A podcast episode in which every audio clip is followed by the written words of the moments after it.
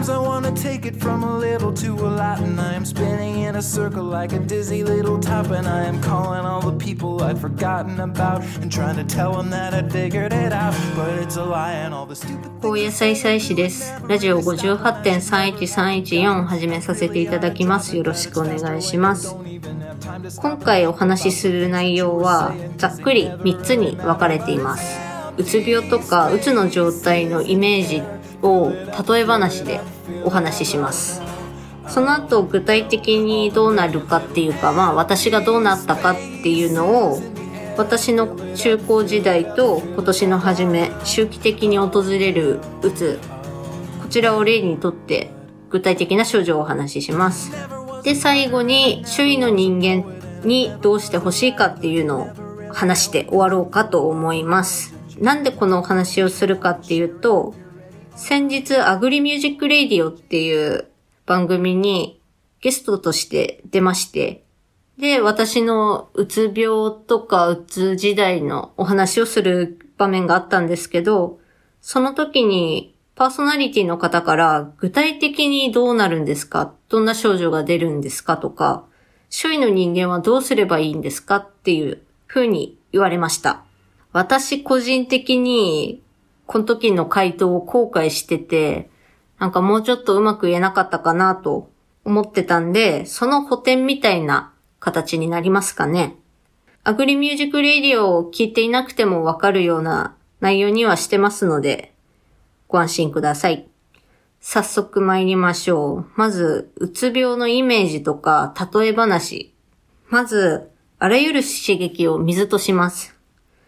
ほんで、私たちは器を持っています。器から水がこぼれないように過ごしています。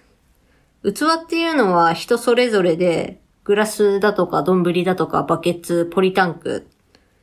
いろいろですね。で、水が溢れそうになると、私たちはその水を飲んだり捨てたりして、また受けられるようにしたりとか、器を変えちゃったりね。もっと深いものにしたりとか、でかいものにしたりとか。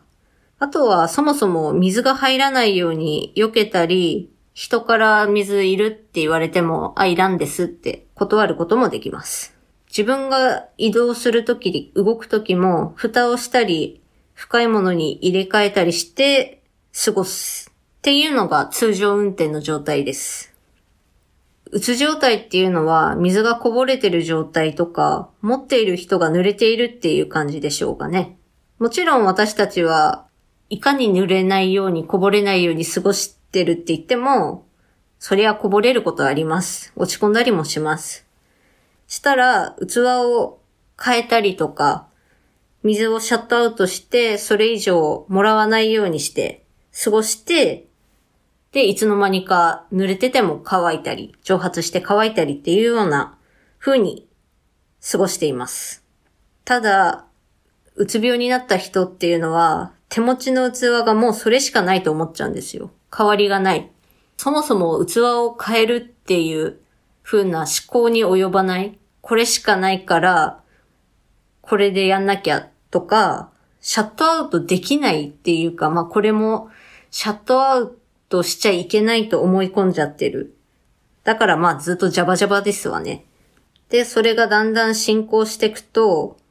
器がね、いつの間にか豆皿状態になってるんですよ。何もしてなくても人間って肌で刺激を受けると思うんですよね。風とか自分が着てる服とかで。その刺激でもう豆皿は水いっぱいです。ほんの一歩動くことですらかなり慎重にならないといけなかったり、それでこぼれてしまう状態ですね。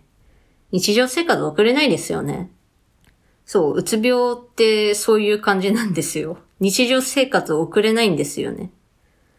この例え話を私の中学から高校、今年の初め、周期的に訪れるようなうつ状態。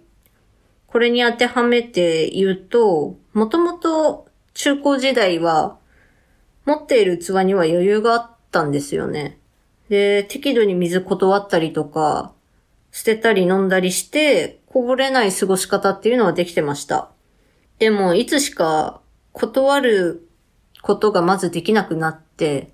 持ってる水捨てることもできなくなって、飲んで過ごしてたけど、もうお腹ジャバジャバなんだけど。そういう状態で過ごしてた結果、こぼれていき、っていうのが中学、中2から中3くらいの過ごし方ですかね。具体的に私はどうなったのかっつうと、ストレスで逆流性食道炎になって、体重が激減して、っていうのがありました。で、その後気づいた瞬間があったんですけど、自分の器見たらもう豆皿状態だ。毎日特別なことがなくても、朝起きて少し過ごしただけで、もう水いっぱいで、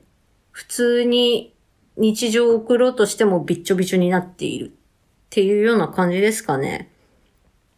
豆皿状態って気づいたのが学校行けないって親に言った日。そっから本当に特別なことがなくても、学校行くことも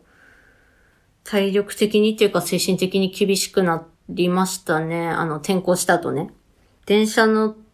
るだけでも気絶しそうな感じっていうのがありました。っていうのがまず一区切りとしてありましたね。で、今年の初めかなり落ち込んだっていうタイミングは、まず去年の12月くらいに持っていた器を叩き割って、新しいの出そうとして食器棚開けたんですけど、何にも入ってなかったんですよね。で、その状態で日常を過ごしたけど、まあ、びちょびちょになるよねっていうような感じです。えーこれが、えー仕事を辞めて引っ越しが終わったら、布団から出られない上に、騎士概念、死にたい消えたいっていう気持ちが芽生えた例えです。周期的に訪れる私の鬱っていうのは、器の替えはちゃんとある。目視できました。でも、持っている器がいっぱいいっぱいになっても、交換できなくなっちゃうんですよ。動くことはできるくらいにはなるんですけど、なぜか交換できなくなっちゃう。で、一応刺激はシャットアウトしっぱなしで、もう受けないように受けないようにってしてるんですけど、次水が来たらこぼれるなっていう感じですかね。だから受けないようにしてるっていう感じです。では、具体的にどうなるかっていう症状をお話しします。まず、高校時代のお話なんですけど、当時は、うつと診断されなくて、後になってから、今や考えると、うつだったよね、みたいな。うつ病だったんですよ、って、お医者さんから言われたっていう感じですね。その時代、何があったのか、何が起こったのかっていうと、純不動でっていうか、適当に思い出したことをパンパン書いた感じなんですけど、まず、ストレス受けすぎて、逆流性食道炎になりました。何食っても胸焼けするので、物が食べられなくなります。体重が激減します。20キロくらい減って、で、まあ減ってる最中から抜毛症とか変色とか、まあほぼ拒食に近いような感じではあったんですけど、そういった偏りがありましたね。あとは脅迫概念っていうのが常にあって、それが大学受験とか勉強に関係するようなものだったり、毎日1万歩以上歩かなきゃいけないっていうのとか、カロリー計算を細かくやってたりとかしてました。さらに、フラッシュバックとか悪夢を見る、変な夢を見るっていうので、パニックになったりしてましたね。特にフラッシュバックとか悪夢っていうのがなくても、ちょっと自分が予想してなかったことが起きようもんならもうパニックになってましたね。例えば、洗ったはずの鍋を白い布巾で拭いたら、まだ汚れが残ってて、布巾が汚れてしまった。パニック。お店で私は A を注文しました。でも実際来たのは B でした。パニック。こんな感じです。今年の初めは逆にこういうのがなかったんですよね。ひたすら消えたいとか死にたいっていうのはありました。もちろんそれは周りの迷惑になるっていうのは分かってるからしないんですけど、でも自分はどうしようっていうかね、それでもう動けなくなっちゃったっていう感じです。周期的に訪れる気分の落ち込みとか、うつ状態っていうのは、興味がなくなるっていうか、なんだろう、これしよう、あれしようって思いつかなくなるっていうか、例えば、私が持っている漫画とか本を読もうって思って、意識をそっちの方に向ける。矢印を向ける。向けようとするけど、矢印のあの矢の部分がポロっていつもすぐ取れちゃって、ただの棒みたいな。それでそっちに行ききらないって感じですかね。見てるだけみたいな。それが何に対してもそう思ってしまう。逆に仕事とか通院とか義務的なものは向こうから矢印向けられてる状態だから、まあそれを受ければいいだけなんで楽なんですよね。結局ここでも例え話が出てしまったんですけども、じゃあそういう人間が近くにいるとき、周囲の人間はどうすればいいのか、中華本人はどうしたいのっていうお話なんですけども、うつ当事者とか、うつ状態の人間は、わかんないっすよ。どうすればいいかわかんないし、何がしたいかもわかんない。そもそもうつ病っていうのは脳の病気、脳の異常です。出るべき物質が脳内からうまく出ない。なので、思考がうまく回らないんですよ。考えがうまく回らない。だから、わかんないんですよ。ただただわかんない。本人が一番知りたいようなもんですよ、そんなの。周囲の人間はですね、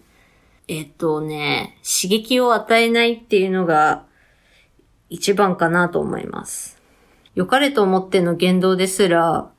裏目に出ることがあります。先ほどの例え話じゃないんですけど、本人はもういっぱいいっぱいなんですよね。いつ水がこぼれるかわかんない。もう、プルプルな状態です。だから、あっちに行こうって声かけても動けないし、そもそも声をかけること自体が水をかけるっていう行為にもなれかねない。じゃあ見てるだけで何もできないのかっていうと、そういうわけではないんですよね。選択肢を提示してあげてください。選択肢を提示するときも、自分がどう思ってその選択肢を出しているのかっていうのを言ってあげるとなおよしって感じですかね。例えば、私はまあ実際にこう言われて結構助かってるなとか助かったなっていうような言い方は、いつも母親と一緒に行動してたんですけど、お母さんは買い物に行くけど、あなたはどうする？みたいな。とか、あとは今年の初め言われたのは、あなたは今やばい状態だと。動けなくなっているんだったら、お母さんは病院を早めた方がいいと思うよ。お母さん電話するけど、あなたはどうしたい？早めたい？それともこのまま1週間後とか2週間後の通院予定の日にしとく？とかね。2択とか3択ぐらいまで与えられれば選ぶことはできるし、で、なんでその選択肢を出したのかっていう思惑とかね、そういうのも言ってもらえるとね、それに乗りやすいっていうか、そういうのがありましたね。私は今まで散々、やべえと思ったら病院行けって 言ってたんですけど、まあそれもね、周囲の人間からどう伝えようかとか、本人がうつ病とか心療内科とかまあ精神科とかそういったものに対してもしかしたら偏見があるかもしれないっていうのもあるんで、うん、通院させるのは難しいとは思うんですけども、そう、私はね、その点、なんなら、うつ病って診断されたかったです。原因がわかれば、その対策とか治療とかなんかあるかもしれないから、されたらよかったけど、なんか、されなかったな。逆に言うと今は、もうあなたはこうですよって、あの時はうつ病で今もそれが続いてますよとか、あとはあなたはちょっと自閉症のところがあるよって言われたりとか、明確に診断されたっていうわけじゃなくて、私という人間像を捉えるために自閉症スペクトラム指数っていうのでやったら点数結構いいとこ行っちゃってるけどみたいなことを言われましたね。っていう風にねお医者さんからあれしてみるこれしてみるっていう風に与えてくれるようなところにようやく巡り合えて今は良かったなと思ってます逆に今まで通ってた病院はそういったことがなかったんで結果が実らなかったんじゃないかなと思います以上でございます。ここまでお聞きいただきありがとうございました。それでは皆様ごきげんよう。さよなら。I just wanna spend some time with you.